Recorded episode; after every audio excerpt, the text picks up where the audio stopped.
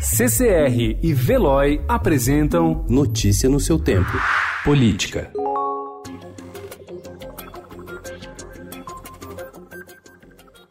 O presidente do Supremo Tribunal Federal e do Conselho Nacional de Justiça, o ministro Dias Toffoli, disse ontem ao Estadão que deu aval à criação da figura do juiz de garantias, fazendo chegar ao Palácio do Planalto que a adoção da medida era factível e possível de ser implementada. Ele, porém, ressaltou que não interferiu na decisão do presidente Jair Bolsonaro. A sanção do dispositivo pelo presidente contrariou o ministro da Justiça e Segurança Pública Sérgio Moro, que apontou dificuldades para viabilizar a medida. Na avaliação do presidente do Supremo, o dispositivo que divide entre dois juízes a condução e julgamento do processo não retroage, ou seja, não alcança os casos em andamento, como as investigações que miram o senador Flávio Bolsonaro, nem atinge tribunais superiores, preservando dessa forma a relatoria da Operação Lava Jato com o ministro Edson Fachin.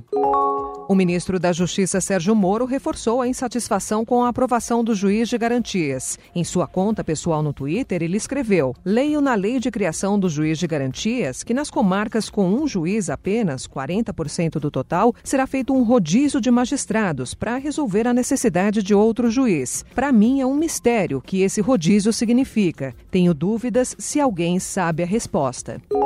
A Associação dos Magistrados Brasileiros e a Associação dos Juízes Federais do Brasil entraram ontem com uma ação no STF para suspender a criação da figura do juiz de garantias. A medida está prevista para entrar em vigor em 30 dias. Para as entidades, o Poder Judiciário brasileiro não possui estrutura suficiente para sua implementação e funcionamento regular.